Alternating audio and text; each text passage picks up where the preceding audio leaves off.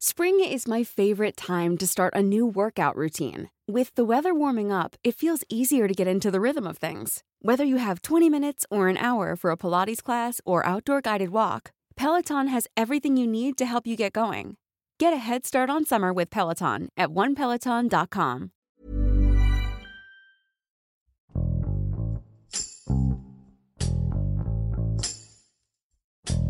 Una de las medidas sanitarias que se han tomado para detener el contagio del virus ha sido evitar salir a las calles. Sin embargo, esta medida no funciona para los reos de la Ciudad de México. Las condiciones precarias que se viven en las cárceles sobrepobladas de la ciudad representan un riesgo latente para que el virus se propague. Cecilia Nava, reportera del Sol de México, nos cuenta por qué el contagio dentro de las prisiones es una especie de sentencia de muerte.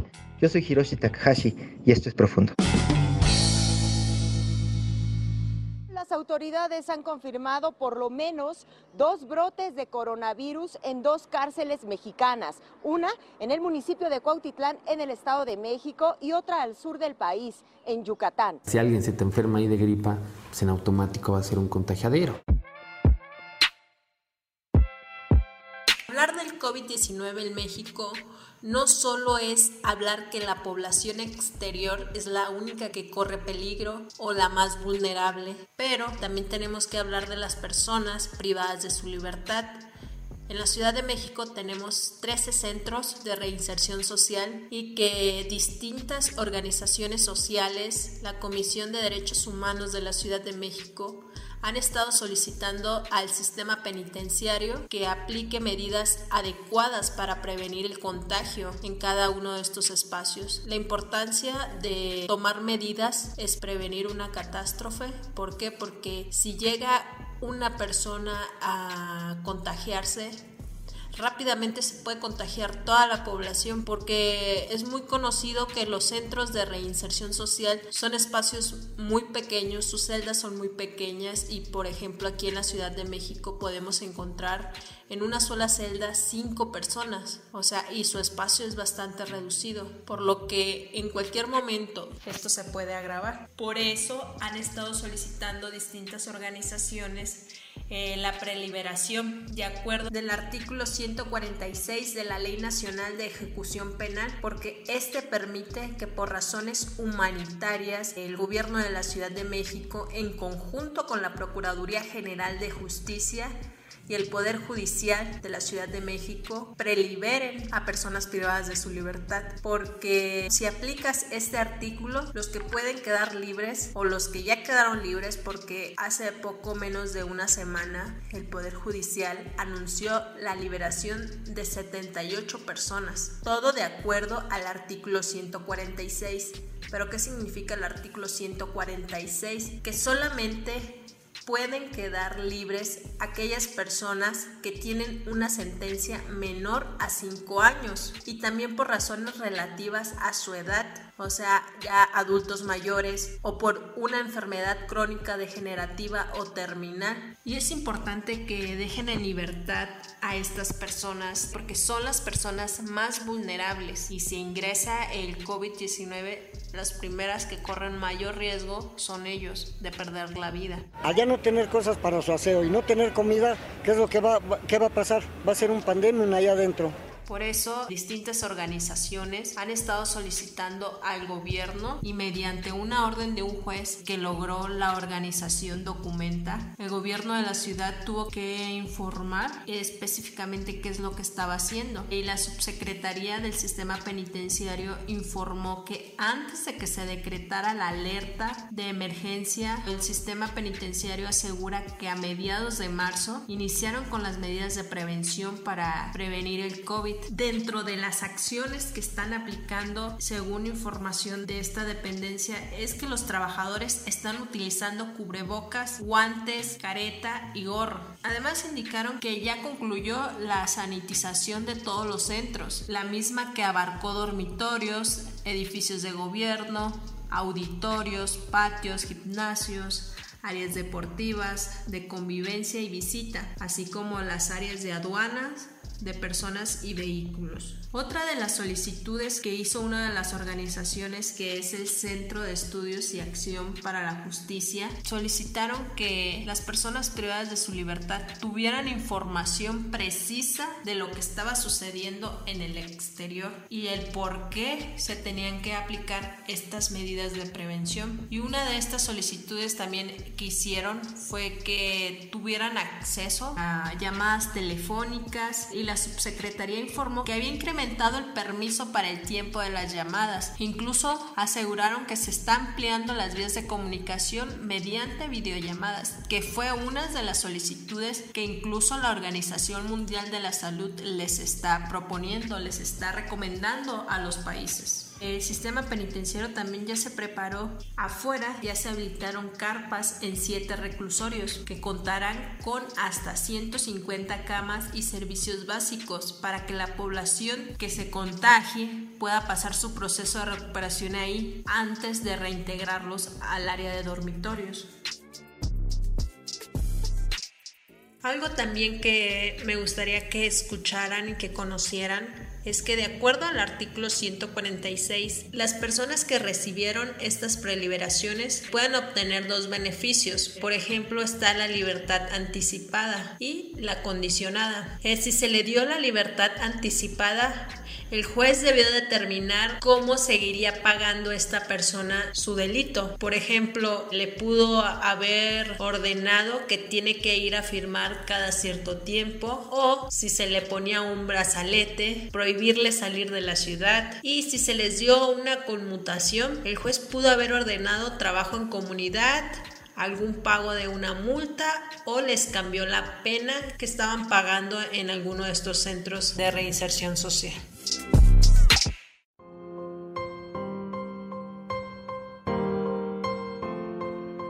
Para una población que vive en confinamiento por la naturaleza de los centros de reclusión, requiere especial cuidado, por ejemplo, en la, regular las visitas eh, de los familiares a las personas privadas de la libertad. Hasta el momento en la Ciudad de México eh, no se han restringido las visitas en los centros de reinserción social, pero sí se informó que se está aplicando una medida distinta. Por ejemplo, se ha organizado el ingreso de familiares para que la mitad de los internos reciban visitas jueves y domingo y el resto martes y sábado, lo que permitirá disminuir en un 50% el número de quienes ingresan a estos espacios. Yo, yo veo que para prevenir contagios en personas mayores, que somos las más susceptibles para poder adquirir este virus, o sea, sí está bien, sí está bien, digo, sí, uno dice, pues cómo voy a dejar de ver a mi hijo, ¿verdad? Pero...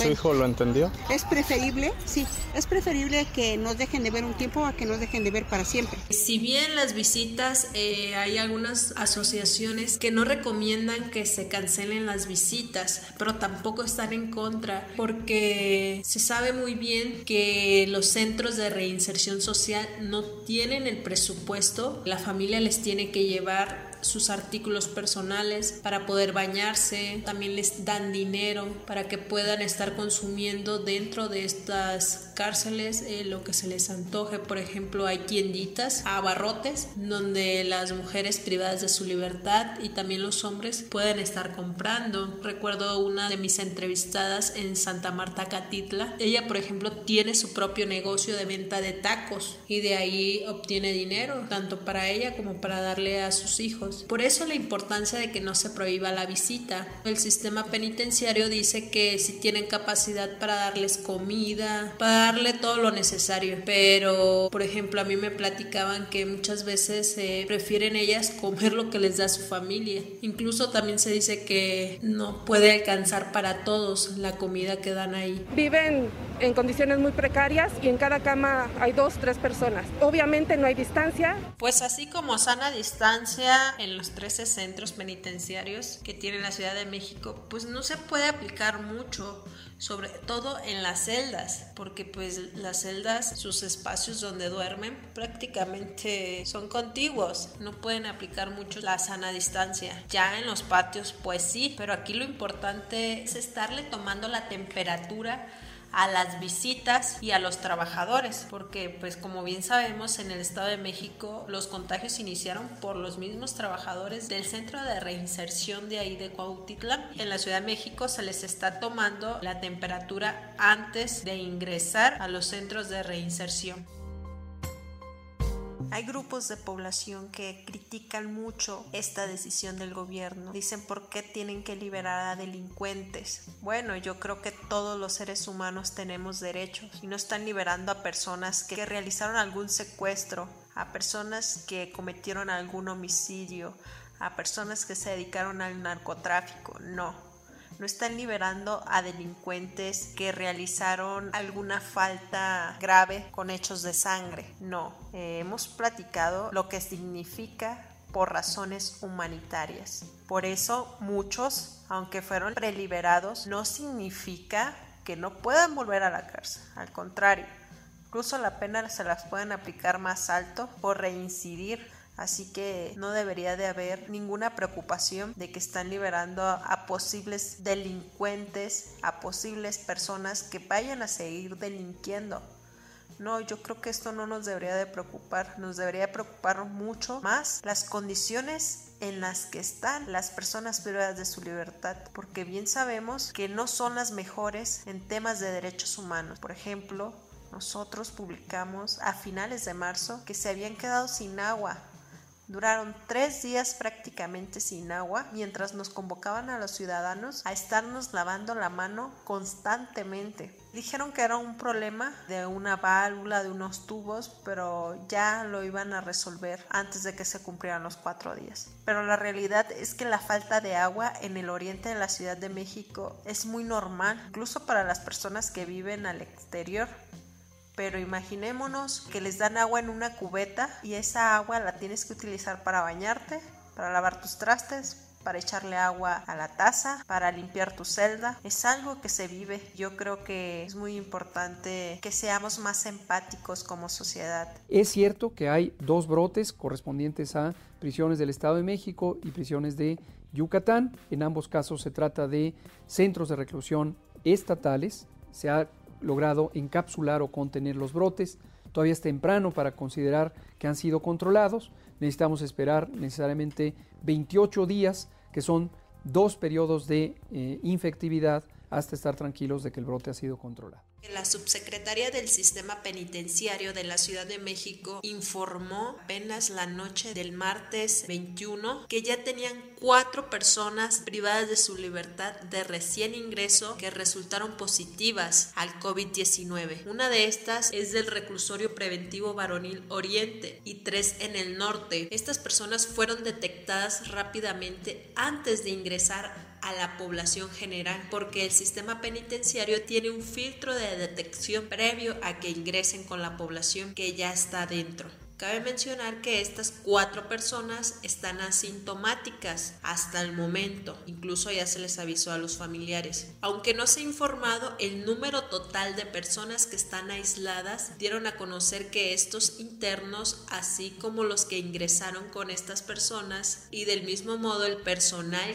que tuvo contacto con ellos ya se encuentran en cuarentena. El sistema penitenciario dice que gracias al filtro sanitario que han establecido en los centros penitenciarios de la capital mexicana fue posible detectar a las personas que traían este contagio y así evitarlos llevar al resto de la población por lo que el sistema penitenciario reiteró que ellos mantendrán estos filtros de detección temprana. Igual les enviaron un mensaje a los familiares de estas personas y para el resto de las personas privadas de su libertad, para todos estos familiares, eh, les dijeron que tengan la seguridad de que todos sus familiares están bien ya que el cerco sanitario está funcionando y al aplicarse las pruebas, las personas son trasladadas a un área especial donde permanecen hasta tener los resultados de la prueba COVID.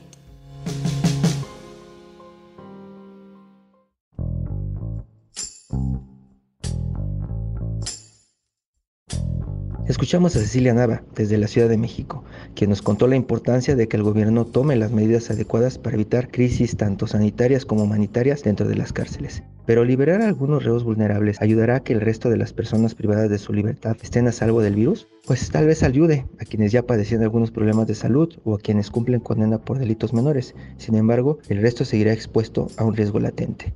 Mucho se ha dicho sobre la precaria situación del sistema de salud en México, pero dentro de los reclusorios la infraestructura sanitaria es aún más deficiente. Y si a eso le sumamos la ausencia de limpieza, agua potable y una sobrepoblación que hace imposible acatar el distanciamiento social, la población penitenciaria se convierte en una de las más susceptibles de contagio. Solo es cuestión de tiempo para que se reporten contagios y no se aplican con urgencia las medidas sanitarias correspondientes.